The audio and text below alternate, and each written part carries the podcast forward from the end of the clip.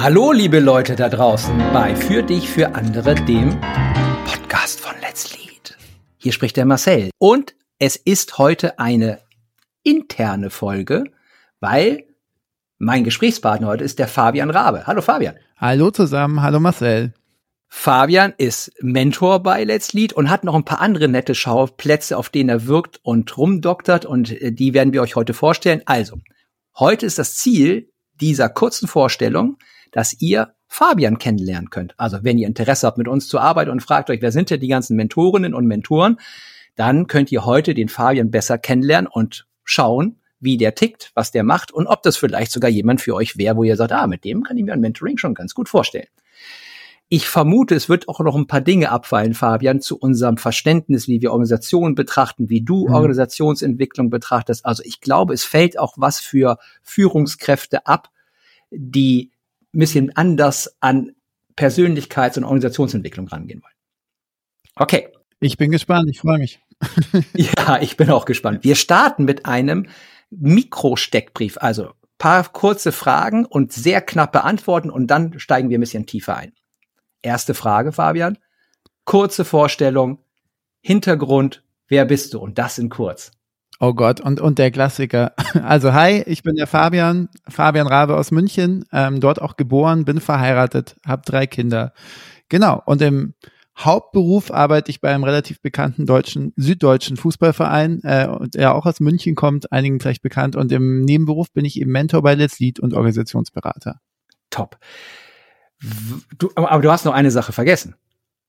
Oh Gott, was ich Du machst doch auch einen wunderbaren Podcast. Ja, selbstverständlich. Das fällt dann alles noch in diese. Genau. In das diese fällt da noch mit rein, ne? Mit rein, genau. Also ich, äh, ich, ich ja, habe mich so ein bisschen dem Thema verschrieben, ähm, Sachen auf den Grund zu gehen und nach dem, nach dem Warum zu fragen. Das ist auch, glaube ich, meine, meine Leidenschaft, meine Historie. Und da gehe ich zum Beispiel im Moment gerade der Geschichte der Zusammenarbeit auf den Grund. Und mein Podcast heißt New Work im Neandertal, wo ich mal herausfinden will, wo kommen denn diese ganzen Strukturen und Formen her und die Denke vor allem, in der wir heute arbeiten. Okay. Was war dein Grund, dass du von den vielen Angeboten, die du ja auch bekommen hast, nebenbei noch und ne, zu wirken und zu tun, was war der Hauptgrund, warum du dich mit Let's Lead verbunden hast? das war ja so ein bisschen so ein Annäherungsprozess, Marcel. Ne? Wir haben uns gemeinsam bei einer Ausbildung kennengelernt. Wir haben gemeinsam versucht, in die Welt der Systemtheorie einzutauchen und tiefer einzusteigen und das zu verstehen. Und da haben wir uns, glaube ich, schon angenähert und verstanden. Und dann hat es mich irgendwie, als du dann ankamst und ich, ich mache hier Let's Lead und das ist die Idee, hat mich einmal ge der Punkt gepackt, eine Frage, die mich eben immer schon beschäftigt, wenn man jetzt viel mit Organisationen und mit Menschen und mit Führungskräften arbeitet dann muss man an die Strukturen ran, man sollte aber auch mit den Menschen arbeiten. Und ich glaube, das Schöne ist, dass wir beides miteinander verbinden. Und dann gibt es ja nicht so viele in Deutschland auf der Welt, die diesen soziologischen, systemtheoretischen Blick haben, die überhaupt verstehen, wie ich blicke und wie ich denke. Und ähm, dann fand ich auch noch, wir, wir ergänzen uns gut so in unseren Unterschiedlichkeiten, die wir auch haben. Und ich bin immer ein Freund von Ergänzen und Spannung. Und ähm, von daher hat es mich dann irgendwie zu euch gezogen und hingezogen und bin sehr gerne bei Let's Lead mit dabei. Okay. Was kannst du besonders gut? Ich glaube, äh, äh, meine besondere Stärke ist, also A, ich glaube, ich, also ne, Dingen auf den Grund zu gehen, das Warum fragen, das habe ich schon als Kind gern gemacht und gleichzeitig komplexere Sachverhalte, Themen, Menschen näher zu bringen. Also ich glaube, ich habe ein ganz gutes Gespür, das habe ich auch in meiner Museumsarbeit beim FC Bayern sozusagen, wo ich ja eigentlich herkomme, also ganz, ganz wilder Weg sozusagen, von der Pike auf gelernt, wie vermittle ich bisschen komplexere, schwierige Themen so, dass es Menschen berührt und ähm, sie erreicht. Und das ist meine Mission, der ich mich gerne stelle. Und da, genau, dem widme ich sehr gerne. Und da glaube ich, da kriege ich immer wieder zumindest gespiegelt. Man kann es ja echt nicht selber sagen. Das scheint mir zu liegen. Danke. Wo bist du nicht gut drin? Was fällt dir schwer? Ich bin in meinem Kopf manchmal sehr schnell und in vielen Themen. Das zeigt sich ja auch so ein bisschen in meinem Berufsbild, dass ich so viele Projekte und Baustellen habe. Und das hat dann eben diese Schattenseite oder diese Grauseite, dass ich dann mir selber Struktur, Ordnung und Klarheit manchmal noch mehr wünschen würde von mir. Also, dass ich wirklich noch organisierter, noch konsequenter dann Dinge angehen, weil es kommt schon wieder die nächste spannende Idee, das nächste spannende Projekt und ich bin gut darin, Menschen dann auch für Themen zu begeistern und wenn es dann aber läuft und ein bisschen Struktur braucht, mhm. bin ich eigentlich schon bei der nächsten Sache und das würde ich mir manchmal von mir wünschen, ähm, da noch ein bisschen konsequenter zu sein. Okay. Ich mache mal so einen kleinen Rüberflug in das Thema, was heißt es denn, Mentor bei Let's Lead zu sein? Magst du mal so deine Perspektive auf diese Begriffe? Das ist auch, ich glaube, ein leichter Containerbegriff. Also ich glaube, Menschen verstehen sehr unterschiedliche Dinge unter dem Begriff Coaching, Sparring, Mentoring. Wir haben uns ja bewusst für den Begriff Mentoring entschieden und nicht Coaching. Ja. Was ist für dich deine Definition? Was ist es? Was ist es nicht? Also ich, ich, wenn ich, wenn ich Menschen auf einer Party oder so erzähle, dass ich irgendwie auch als Mentor für Führungskräfte arbeite, ich bin ja jetzt auch, ich bin ja Anfang 40, dann, dann fällt mir dann der sag das nicht, du bist zu jung. dann fällt mir der Begriff manchmal ein bisschen schwer. Ähm, inzwischen kann ich aber sehr, sehr gut damit leben, weil ich auch merke, ne, auch mit unseren Führungskräften oder den, den, den Menschen, die wir bei Let's Lead begleiten, dass ich da durchaus äh, meine Daseinsberechtigung habe, weil ich eben jetzt ja auch schon seit sag ich mal, einigen Jahren im Berufsleben bin, ähm, viele Erfahrungen gesammelt haben. Für mich ist Mentoring so eine Art eine Be Begleitung, also so ein, so ein Spiegel sein und eine Begleitung. Und ich bin eben nicht der Coach, der dir sagt, was du zu tun hast und wie du es zu tun hast. Und jetzt geh doch mal den Schritt. Das mache ich schon auch, weil ich dann manchmal Muster sehe und Perspektiven sehe. Aber vor allem ist es für mich so ein, ein Schutzraum, um dann gemeinsam auf Themen zu blicken, auf Probleme, die sich immer wiederholen. Und ich kann dann meine Denkbrillen, meine Erfahrungen, meine Sachen, die ich erlebt habe, mit reinbringen und dann hoffentlich wirksam sein und, und entsprechende Impulse geben. Also das ist für mich so die, die Form des Mentors, nicht der, der große Meister, zu dem man vielleicht aufschaut. Damit finde ich, das war so das Bild, mit dem ich losgezogen bin und den dann jeden Schritt befolgt, sondern wir sind da in einem, in einem gemeinsamen partnerschaftlichen Verhältnis, was für mich auch bedeutet, dass meine Mentees auch jederzeit sagen können, du Fabian, ich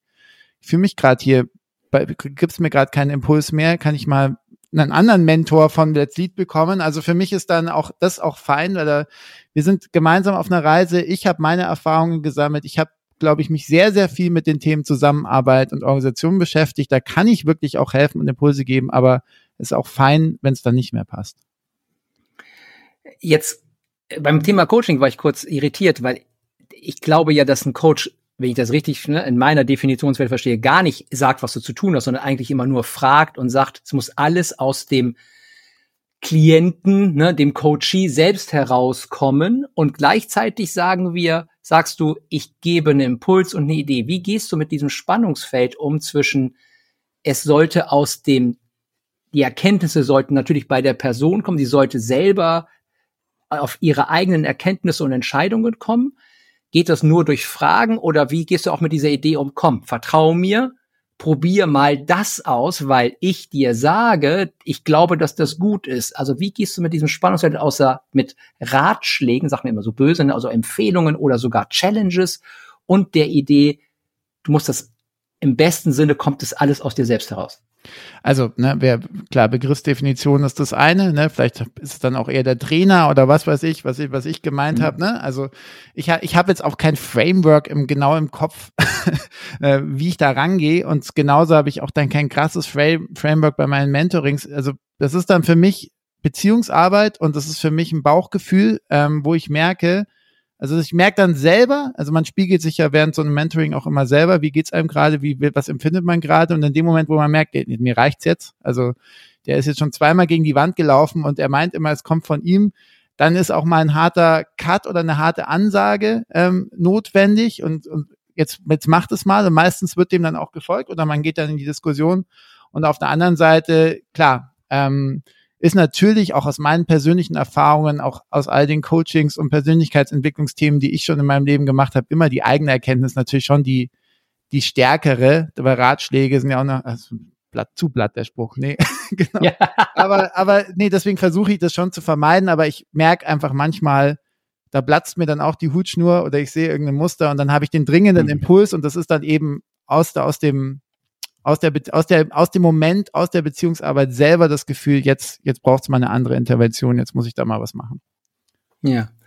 Jetzt glaube ich, dass wir bei Let's Lead auf einer, auf einer Slackline rumbalancieren zwischen Distanz zu unseren Teilnehmenden und auch den Organisationen und unseren Auftraggebern und Nähe. Also ist es gut, Abstand zu haben, damit man nicht Teil des Spiels wird und immer einen hat und sich das auch nicht anzieht und nicht Freunde wird, ne, weil es nicht unser Auftrag. Und gleichzeitig spüre ich bei uns auch eine sehr große, weil wenn wir zwölfmonatige Programme machen, wenn man zwölf Mentorings hat, zwischendurch vielleicht auch mal kurz mit, wir machen das ja auch immer zwischendurch mal mit Helfen und Co. Wie gehst du für dich mit Nähe und Distanz um, wenn du Mentorings machst? Also mir hilft, das, das auch bei dem ersten Punkt, ne, auch, auch was, was wir in der Frage davor hatten, ja schon sehr ähm, dieser systemtheoretische Blick, den wir gelernt haben, also dieser soziologische Blick, dass wir alle nur quasi zugewiesene Rollen haben und ich kann da sehr gut inzwischen abstrahieren und ich kann eben auch abstrahieren, ne, also auch wenn, wenn Themen sind und wenn, wenn zu viel Nähe entsteht, dass wir gerade, dass wir da gerade was überschritten haben. Und ich glaube, das ist, dass dieser Blick hilft mir immer wieder, nicht nur die Distanz zum Menti zu wahren, sondern eben auch, wenn es darum geht, gewisse Rollenmuster zu erkennen, gewisse Strukturfehler zu erkennen, dass man da quasi, da rutscht man dann automatisch durch diese Perspektive in die Rolle des, des Rat, des Mentors oder der, der einen anderen Impuls gibt, weil man eben so einen anderen Blick auf Themen und Dinge hat. Und da hilft mir in beiden Fällen, also zu der Frage davor und auch zu der Frage jetzt sehr die Systemtheorie. Und klar, geht's einem dann manchmal nahe und ähm, ja, im, im Endeffekt das hilft mir sowieso als Grundeinstellung im Leben. Generell ist ja das, was wir machen, also in Organisationen arbeiten, in Unternehmen arbeiten, an Strukturen arbeiten oder mit Führungskräften zu sprechen. Ähm, das ist ja ein geht ja nicht um Leben und Tod. Ne? Es ist ja alles ein, ein großes Spiel und ich bin dann eigentlich immer sehr entspannt. Also ich kann es gut abschalten und trennen dann auch und nach Hause nehmen. Okay. Ich habe noch eine Moralfrage. Wenn, wenn jetzt bei uns ein Waffenlieferant anfragen würde. Also ist ja ein Riesenthema gerade in der Gesellschaft, ne? Also die moralische Organisation, die Purpose haben muss, die gut sein muss, die nachhaltig sein muss, die zum Klimawandel, die divers, also die, also die Organisationen bekommen ja immer mehr moralische Anforderungen gestellt. Ja. Wie würdest du aus deiner Sicht damit umgehen? Wie betrachtest du dieses Thema Moral? Ist der Kunde gut? Äh, würdest du für den arbeiten? Würdest du nicht für den arbeiten? Andi, am Beispiel aufgehangen, aber auch generell. Wie gehst du mit dem Thema Moral in Organisationen um? Also grundsätzlich, ich komme aus einer Ecke und so bin ich auch erzogen worden, ähm, wo ich, wo ich sehr, sehr moral geprägt, glaube ich, war, wo man, das ist richtig, das ist falsch, die bösen Unternehmen, die so, ähm, die böse Wirtschaft, der böse Kapitalismus. Ähm, das habe ich über die Jahre gemerkt, ah, da, da ist also ich die andere Perspektive mir selber beibringen müssen und und viel einen anderen Blick bekommen, auch im, zum Widerstand im, im Widerstand mit meiner Familie sozusagen. Ich bin ja sehr sehr skeptisch. Also ich bin sehr darauf fokussiert, ähm, darauf zu achten, welches Spiel wird hier eigentlich gerade gespielt. Und das Spiel Wirtschaft ist eben eins, wo es um Geld verdienen und Geld ausgeben geht. Und du kannst dem Spieler nicht vorwerfen, sozusagen, ähm, dass er, dass er das Spiel nach den Regeln spielt. Und all diese, diese moralischen Appelle in den Unternehmen bergen halt die Gefahr. Und ich rede nicht darüber, dass es nicht super ist, dass Unternehmen darauf achten, wie funktioniert eigentlich unsere Wertschöpfungskette und was machen wir da eigentlich in der Welt. Das, das ist schon relevant. Aber es kann auch überhand nehmen und vor allem, was richtig oder falsch ist, finde ich, hat man ja jetzt auch wieder gesehen. Ich war zum Beispiel, ne, wenn du mich vor zwei Jahren gefragt hättest, lass uns als Let's Lead einen Waffenhersteller beraten, ich wäre wahrscheinlich innerlich sowas in den, in den Widerstand gegangen. Jetzt dreht sich das Spiel, jetzt sieht man, mh, hm, die Welt ist doch, also meine Meinung hat sich da auch, ist komplett durchgeschüttelt worden, einmal Perspektivwechsel und deswegen bin ich immer sehr, sehr vorsichtig auch, wenn es darum geht, was denn, was ist denn überhaupt richtig oder falsch? Und bin ich mir wirklich, wirklich, wirklich sicher, dass meine Meinung die einzig wahre ist also das ist etwas, was mich gerade wirklich sehr, sehr beschäftigt, weil man, ich glaube, ich sehr wenig darauf geben kann, wirklich die Wahrheit zu besitzen, sozusagen, sich da wirklich sicher zu sein. Und das ist ja auch das Spannende an uns und an den verschiedenen Persönlichkeiten und Perspektiven, die wir bei Let's Lead reinbringen, dass man sich da immer wieder gechallenged wird mit seinem eigenen Blickwinkel. Und genau, um wieder zurückzukommen auf Moral in den Unternehmen, für mich ist es da eine große Gefahr, weil eben das Spiel ist ja eigentlich, den Kunden, den Markt zu befriedigen, die Kundenbedürfnisse zu befriedigen. Und es gibt Märkte und Kunden, wo das sicher notwendig ist, jetzt einen moralisch guten Standpunkt zu vertreten, weil sonst laufen einem die Kunden weg. bei anderen Dingen Vorsicht, Vorsicht, weil sonst beschäftigt man sich wahnsinnig mit sich selber, verliert sich in internen Diskussionen und irgendwann ändert sich der Markt und man kann gar nicht mehr reagieren, weil man sich, in, weil man in Schönheit gestorben ist. Und da hebe ich einfach ein bisschen den Zeigefinger.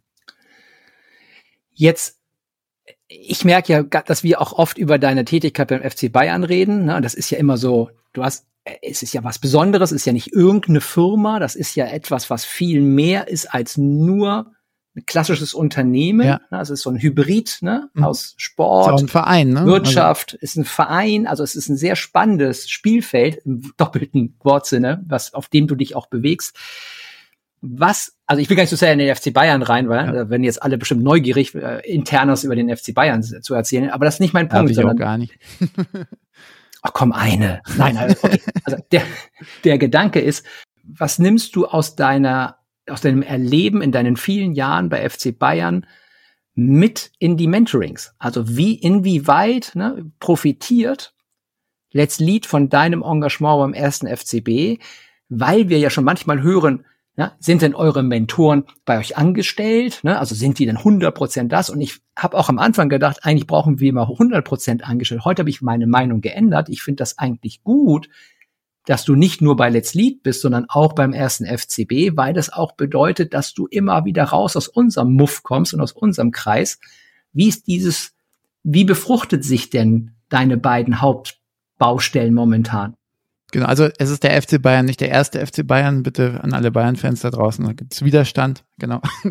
ähm, ich möchte es gar nicht anders. Ähm, ich habe mir das freiwillig so gewählt, auch wenn es manchmal auch mit Kindern und so und zwei Jobs äh, ziemlich viele Bälle ist, die man in der Luft hat. Aber ich merke, auch jetzt seit den vier Jahren, wie ich das jetzt mit, mit dieser Zweigleisigkeit mache, wie sich das alles gegenseitig befruchtet und wie gut es tut. Also A, bin ich emotional an diesen Arbeitgeber gebunden. Das ist gar nicht so einfach, äh, als, als Bayern-Fan von klein auf da irgendwie zu kündigen oder sonst was zu machen. Aber ich bin eben auch aktiv in einem mittelständischen Unternehmen unterwegs. Ich bin im Alltag drin. Ich sehe Dinge passieren und nicht passieren und Dinge, die gemacht werden und kann, glaube ich, deswegen auch bei ganz vielen meiner Mentees mich reinfühlen, hey, wie geht's dem gerade? Wir haben ja auch ne, Kunden in derselben Größenordnung, diese ganzen Sachen wie die interne Politik, wen gehe ich jetzt wie an? Das spiele ich halt dreimal die Woche genauso mit dieses Spiel, bin auch Teil des Systems, ne? Kann auch wie, oh, wie hast du dich da wieder verhalten? Ja, klar.